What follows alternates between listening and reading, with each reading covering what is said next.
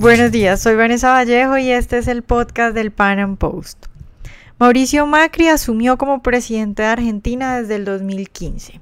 En el tiempo que lleva ha intentado hacer algunas reformas de corte liberal, como por ejemplo poner fin al cepo cambiario que había impuesto el gobierno de Cristina Kirchner.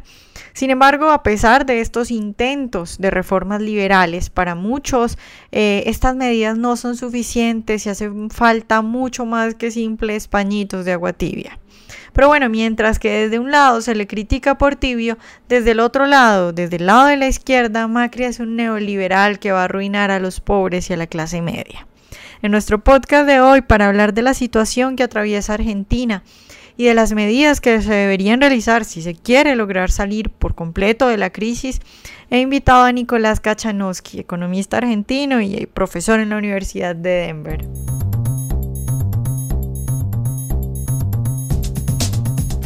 Nicolás, yo quiero empezar preguntándote, eh, en este momento en Argentina, digamos que hay una situación bastante difícil, tienen a Macri ahora, pero si bien de un lado está toda la gente que estaba acostumbrada al populismo de más de 10 años de los Kirchner, de otro lado están los liberales, que muchos critican a Macri por no ser lo suficientemente fuerte, por no tomar las medidas suficientemente fuertes, y pues del otro lado están los populistas criticándolo eh, ¿Tú cómo ves el gobierno de Macri? ¿Cómo ves las medidas? ¿Crees que le ha faltado mano dura? Macri tiene eh, una restricción muy importante y es que si bien él es presidente en el Congreso, el kirchnerismo sigue teniendo mayoría. Por lo tanto, tiene una limitación en cuanto puede hacer políticamente. Las críticas que se le hacen desde áreas más liberales son dos. Por un lado, no hacer reformas más rápido, más a fondo eh, y por el otro, teniendo en cuenta que existen restricciones, eh, lo que se le critica es no tener la voluntad de hacer los cambios, no debatir los problemas, eh, sino ignorarlos. y pareciera ser que el gobierno confía en que un cambio de confianza va a hacer que vengan inversiones lo suficiente para que las cuentas se arreglen, lo cual me parece es no tener conciencia de la magnitud del problema. Es tan grande el desequilibrio que es necesario discutir qué reformas hacer. Y la discusión hoy día ni siquiera está presente. Eh, entonces no es una cuestión de ajustar unos números con una economía que rebote, sino replantearse la estructura entera del Estado. Eh, y lo que los liberales más le criticamos a Macri es que ese tema ni siquiera se está discutiendo. Eh, uno de los problemas más graves que tiene ahorita Argentina, digamos de las protestas que más se han sentido, es lo correspondiente al tarifazo. Macri ha intentado eh, quitar los subsidios a la luz y al gas, sin embargo no ha habido muchas protestas. Hace poco una jueza le paró esa iniciativa. Yo quisiera que tú eh, nos contaras un poco qué es lo que está pasando en Argentina, nuestros oyentes de Latinoamérica, por qué los argentinos se quejan tanto, por qué se va a disminuir, se va a aumentar tanto, eh, desde hace muchos años está congelado. Y bueno, mucha gente que ignora esto. ¿Tú qué piensas al respecto?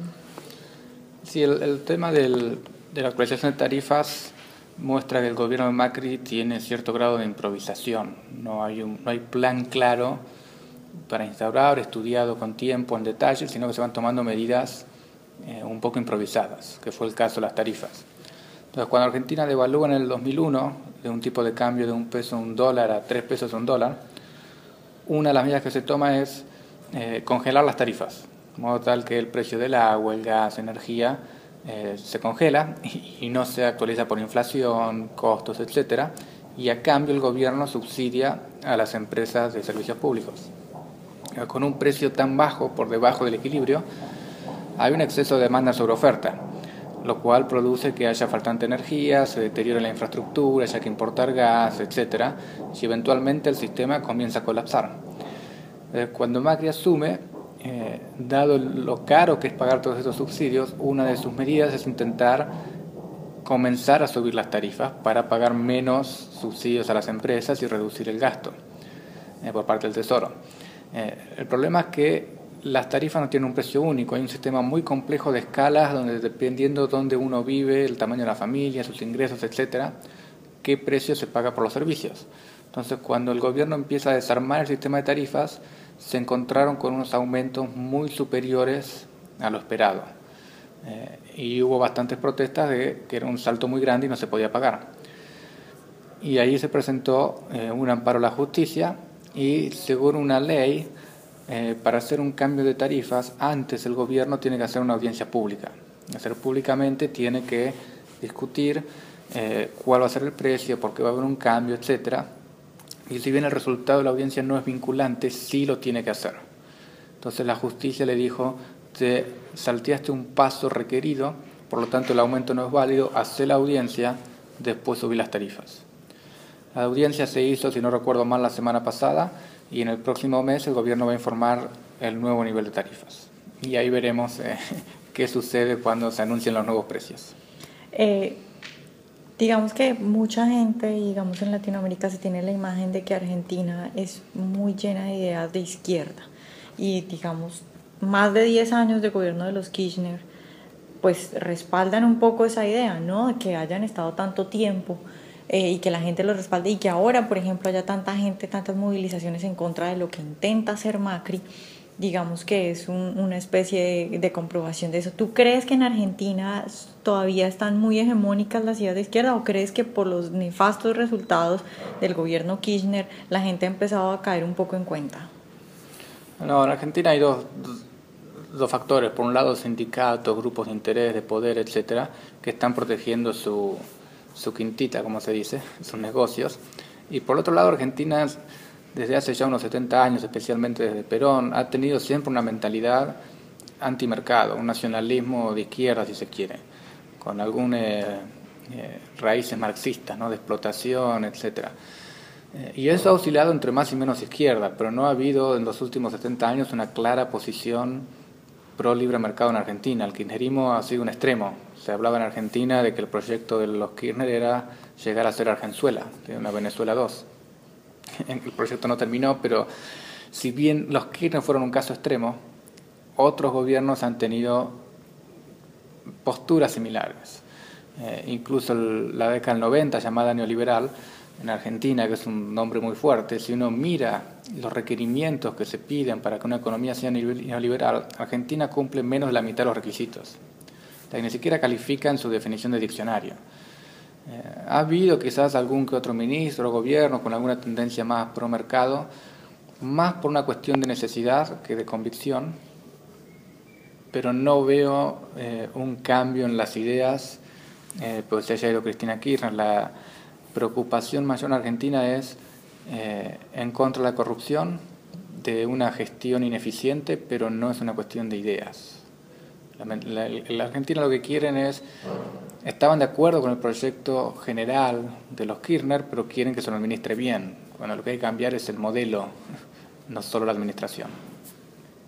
¿Tú crees que en Argentina todavía está la idea de que el socialismo sí funciona, sino que no se ha aplicado bien? La, mentalidad, si la tengo que resumir, es que el libre mercado, el capitalismo es un sistema salvaje, como se dice en Latinoamérica, eh, que genera explotación, mala distribución del ingreso, puede generar pobreza, etcétera eh, que por lo tanto tiene que haber un gobierno que eficientemente regule el mercado, eh, eh, que haya mucha asistencia social, porque somos países pobres, entonces hay que distribuir riqueza en lugar de crearla. no, no estamos pensando en un socialismo al estilo Cuba o la Unión Soviética, pero sí economías muy intervenidas. socialismo moderno, digámosle. la empresa es tuya, pero yo gobierno te voy a decir cómo administrarla en vez de expropiártela directamente.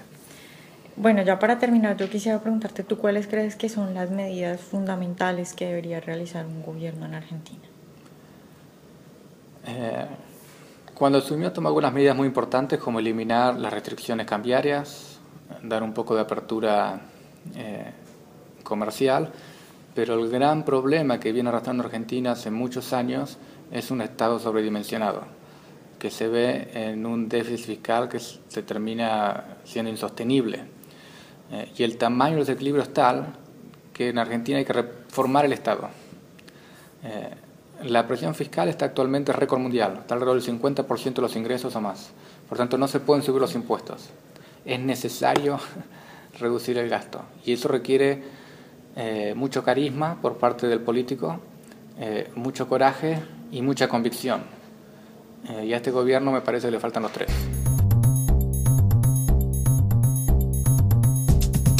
Bueno, yo creo que Nicolás ha dicho algo muy importante que sucede en muchos países, no solo en Argentina, y es que la gente suele creer que cuando un país está mal lo que hay que hacer es cambiar de presidente, como si los políticos fueran unos magos que arreglan todo y como si simplemente eh, cambiar al presidente fuera a solucionar las cosas. Igual que en Argentina, en muchos países, como dice Nicolás, lo que hay que hacer es un cambio de modelo. Espero que hayan disfrutado nuestra entrevista de hoy y nos vemos en una próxima emisión del Panam Podcast.